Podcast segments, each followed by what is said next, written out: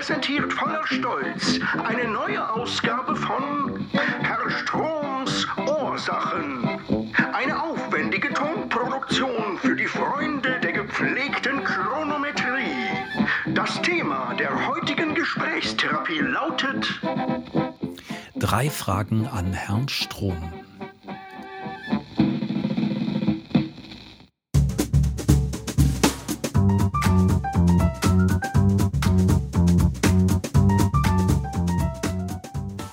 Herzlich willkommen zu einer neuen Ausgabe von drei Fragen an Herrn Strom.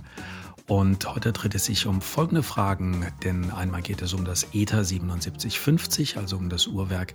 Zweitens etwas, was direkt mit einem Uhrwerk zu tun hat, nämlich gebläute Schrauben.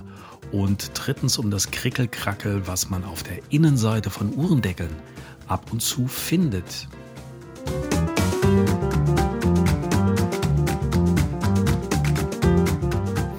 Erste Frage kommt von Bernd und er hat sie per Mail an mich gesendet und sie lautet, ich sehe viele Bilder des Werkes 7750, dazu oft unterschiedliche Bezeichnungen im Zusatz. Gibt es dieses Werk von verschiedenen Herstellern oder auch in einer Premium-Ausführung? Lieber Bernd, lassen Sie mich für alle ambitionierten Uhrenneulinge erst einmal ein bisschen die Begrifflichkeit klären. Bekannt oder zu erahnen ist, dass es sich bei diesem ETA 7750 um ein Uhrwerk handelt und zwar um eins der meist verbauten. Dem Kenner ist es auch bekannt als Valjoux 7750. Hinter ETA, also ETA, verbirgt sich die ETA SA Manufacture Horlogère Suisse aus Grenchen in der schönen Schweiz, wo auch sonst. Seit einigen Jahrzehnten im Besitz der Swatch Group, die in den 80er Jahren bekanntlich die Schweiz und die Welt mit bunten Quarzuhren überschwemmt hat, um nachher die gesamte Welt und die Schweiz und die Uhrenindustrie zu retten und aufzukaufen. Die Swatch Group heute einer der ganz großen Player in der internationalen Uhrenwelt. Ein ETA 7750 ist zumindest zu erahnen oder zu erkennen äußerlich an der Konstellation und Optik des Zifferblattes. Das heißt, auf der rechten Seite bei der 3 gibt es eine Datumsanzeige mit Wochentag und Schnellkorrektur. Schnellkorrektur heißt, dass man beim ersten Ziehen der Krone durchdrehen das Datum relativ flott verändern kann. Ich muss also nicht 24 Stunden nach vorne drehen. Wie gesagt, prädestiniert auf der rechten Seite Datum- und Wochentagsanzeige. Dann haben wir bei 6 Uhr die 12-Stunden-Anzeige. 12-Stunden-Anzeige natürlich auf den ähm, Chronographen, also auf die Stoppfunktion und Messfunktion ähm, abgestimmt. Bei der 9 Uhr haben wir die kleine Sekunde, und zwar die kleine Stoppsekunde, und bei 12 Uhr den 30-Minuten-Zähler. Dazu gibt es dann noch eine zentrale Sekunde, also ein großer zentraler Sekundenzeiger aus der Mitte, der nichts mit der Stoppfunktion zu tun hat, sondern der zur Stundenanzeige und Minuterie gehört. Ähm, und diese Sekunde hat eine Sekundenstoppeinrichtung. Das heißt, wenn ich zweimal die Krone ziehe, also ganz nach außen, stoppt der Sekundenzeiger und ich kann die Uhr extrem genau dadurch einstellen. Ältere Uhren haben das oft nicht, also muss man immer Pi mal Daumen einstellen. Zur Frage von Bernd. Äh, es gibt also nur einen einzigen Hersteller des ETA-Werkes und das ist die ETA selbst. Es gibt sie aber in drei Qualitätsstufen ab Werk. Vorab aber ganz kurz, Qualitätsstufen einfach mal schnell nochmal vergessen. Denn was man natürlich auch sehr oft sieht und hört und liest, sind die Modifikationen und Veredelungen. Das heißt, egal welche Qualitätsstufe kann natürlich jeder Hersteller oder Einschaler, jeder Uhrenhersteller, auch wenn er nicht zur Swatch Group gehört und das Glück hat, ein Etherwerk zu bekommen, kann er dieses Werk sozusagen finisieren, also veredeln, verschönern, ein bisschen modifizieren, noch was dranflanschen etc. etc. Er kann den Rotor vergolden, er kann äh, es ziselieren, er kann dort also wunderbare Gravuren reinmachen. Dann ist es aber immer noch in derselben Qualitätsstufe, er hat es einfach nur modifiziert. Die drei Qualitätsstufen, die man bei Ether ab Werk bestellen kann, ist zum äh, einen die, die Einstiegsqualität, das ist das sogenannte Elaboré. Danach folgt das Top und dann das Chronometre.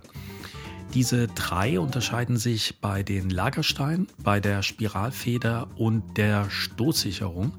Und vor allen Dingen unterscheiden sie sich bei der Ganggenauigkeit.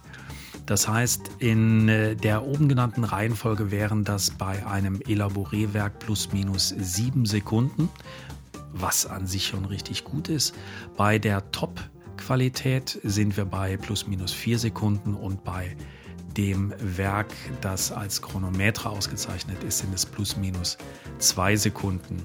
Daher auch der Name Chronometre, weil es damit auch jede Chronometer-Vorgabe ähm, letztendlich erfüllt. Ich habe in meinem Blog Herr Stroms Ursachen einfach mal reingehen, reingucken einen schönen Artikel äh, zu diesem Thema geschrieben, zum ETA 7750. Da ist ja nur ein ETA 7750 drin. Es gibt ganz, ganz viele Vorurteile. Ich finde es persönlich ein ganz hervorragendes Werk. Einfach mal kurz nachlesen. Das also zur ersten Frage von Bernd.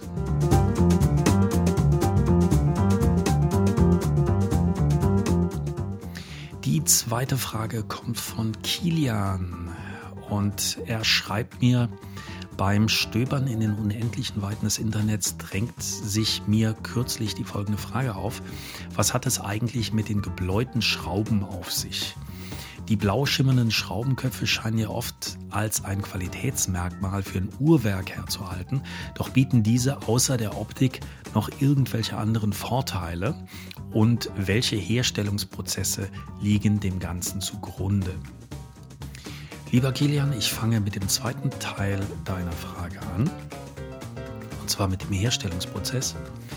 Werden Stahlteile ganz vorsichtig und langsam auf 290 Grad Celsius erhitzt, dann überzieht sich das vorher mausgraue Metall mit einer hauchdünnen Schicht Magnetit. Das heißt, äh, sie werden einfach blau. Das ist ein hitzebezogener ähm, Vorgang, den man äh, letztendlich dadurch stoppen kann. Und dann haben wir blaue Zeiger oder wir, wir haben diese blauen Schrauben. Übrigens sind auch andere Farben möglich. Wenn wir bei 220 Grad sind, dann schimmert der Stahl hellgelb. Wenn wir dann auf 245 Grad weiter erhitzen, und zwar immer langsam erhitzen, dann äh, werden die Teile gelbbraun. Bei 265 Grad wechseln sie die Farbe ins braunrote und wie gesagt bei 290 Grad Celsius werden sie blau, daher die gebläuten Zeiger und Schrauben. Wenn wir jetzt den Stahl weiter erhitzen würden, dann äh, wird er wieder mausgrau, genau wie vorher. Das Bläuen, was äh, fachlich gesehen auch Anlassen heißt, macht den Stahl ein wenig weicher und flexibler. Also er ist nicht mehr so spröde wie Keramik, sondern er wird ein ganz, ganz minimales Stück weicher und flexibler. Ähm, aber vor allen Dingen äh, hat das Bläuen wirklich ästhetische Gründe, weil es wunderbar aussieht, weil es einen tollen Kontrast ergibt. Und wenn ich ein äh, Edelstahlwerk habe mit, mit stählern, grau-silbernen Teilen, machen äh, diese blauen Zeiger eigentlich, äh, beziehungsweise die blauen Schrauben auf der Rückseite und die Zeiger auf der Vorderseite, wirklich richtig was daher. Ich persönlich finde es wirklich super. Abschließend noch kurz zu sagen, das Bläuen bewirkt nicht das, was man ihm oft nachsagt. Also der Stahl wird dadurch nicht rostfrei, hat damit also überhaupt gar nichts zu tun. Äh, gebläuter oder nicht gebläuter Stahl rostet gleich schnell.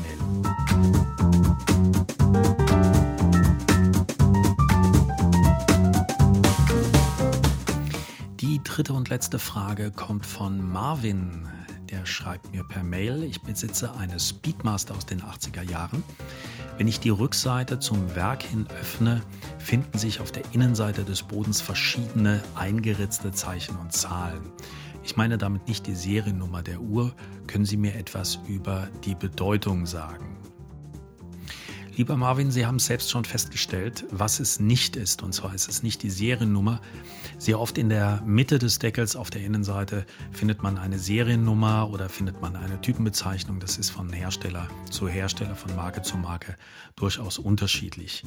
Es handelt sich hierbei auch nicht um irgendwelche Punzen. Punzen sind diese Zeichen, das kennen Sie garantiert, aus äh, Bares für Rares. Das sind die eingeschlagenen Zeichen, die einen Edelmetallgehalt wiedergeben bei Gold, bei Weißgold oder bei Platin. Dort wird halt gepunzt. Äh, die Krickel-Krackel-Dinger, die da auf der Innenseite eingeritzt sind im Deckel, die haben damit nichts zu tun. Die Erklärung ist eigentlich so einfach wie logisch. Es handelt sich dabei um Reparatur- bzw. Servicezeichen der Uhrmacher die äh, jetzt nicht ab Werk, sondern die Uhrmacher, die sich bei einem Service oder bei einer Reparatur um die Uhr gekümmert haben, dort verewigt haben. Man sieht es hauptsächlich auch bei alten Uhren. Das heißt, wenn ein Uhrmachermeister eine Uhr geöffnet hatte und hat sie revidiert, hat sie gereinigt, hat sie auseinandergenommen oder eine Reparatur durchgeführt, ähm, dann war das sozusagen äh, databased seine Info, die er dort hinterlassen hat, einfach äh, oft auch als Nachweis, dass eine Reparatur zu einem bestimmten Zeitpunkt in einer bestimmten Qualität durchgeführt wurde. Und wer das dann gemacht hat, heißt, wer zuletzt an dieser Uhr rumgefummelt hat. Wenn sich in einer Stadt Uhrmachermeister gekannt haben, waren auch diese Zeichen bekannt. Man konnte auch mal beim Kollegen nachfragen, war was an der Uhr, äh, was hast du zuletzt daran gemacht.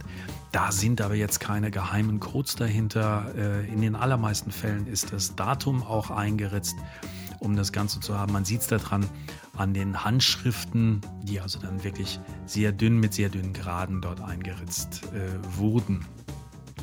Heute ist das eigentlich sehr unüblich, denn heute gibt es eine Datenbank und äh, bei jedem Uhrmacher oder auch wenn es zur Revision, ähm, wenn die Uhr zur Revision zurückgeht in ein Werk, dort hat man natürlich Datenbanken, in denen genau festgehalten wird, wann welche Uhr äh, wo reingekommen ist, was man gemacht hat. Es sind diese Service- und Reparaturzeichen von den einzelnen Uhrmachern, die dort hinterlassen werden. Man sieht es daran, also es ist so ein kleines Qualitätsmerkmal, wenn man jetzt eine Uhr aus den 80ern hat, wie zum Beispiel die Speedmaster. Wenn man eine Speedmaster aus den 80ern hat und man findet innen drin fünf oder sechs dieser verschiedensten Marken, dann heißt das eigentlich schon, dass die Uhr in, der, in den letzten, ich sage jetzt mal 30, 35, 40 Jahren auch vier, fünf Mal bei einem Service war. Das ist dann schon ganz gut auf der einen Seite, dass dort auch äh, man der Uhr hat eine ordentliche Pflege angedeihen lassen. So, das war die dritte Frage von Marvin. Ich hoffe, auch die ordentlich beantwortet zu haben.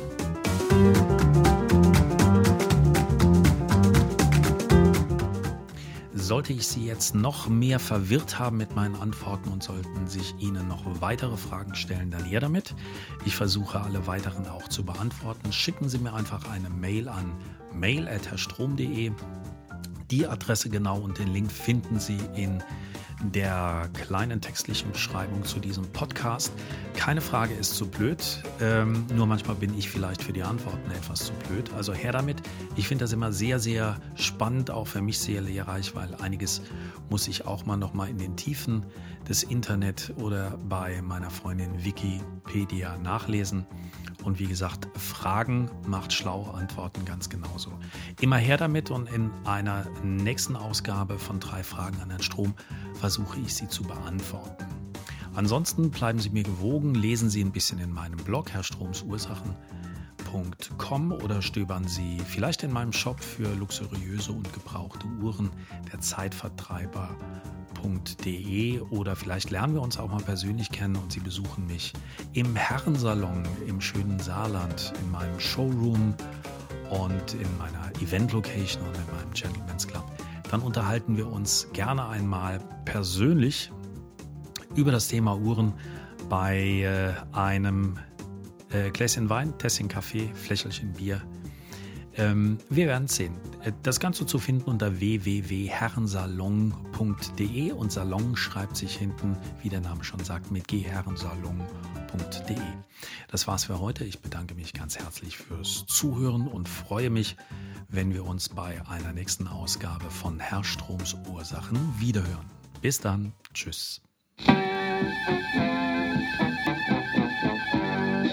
Das war Stroms Ursachen. Unser Dank gilt den geneigten Hörerinnen und Hörern. In der Hoffnung, dass Sie auch beim nächsten Mal wieder einschalten, wenn es heißt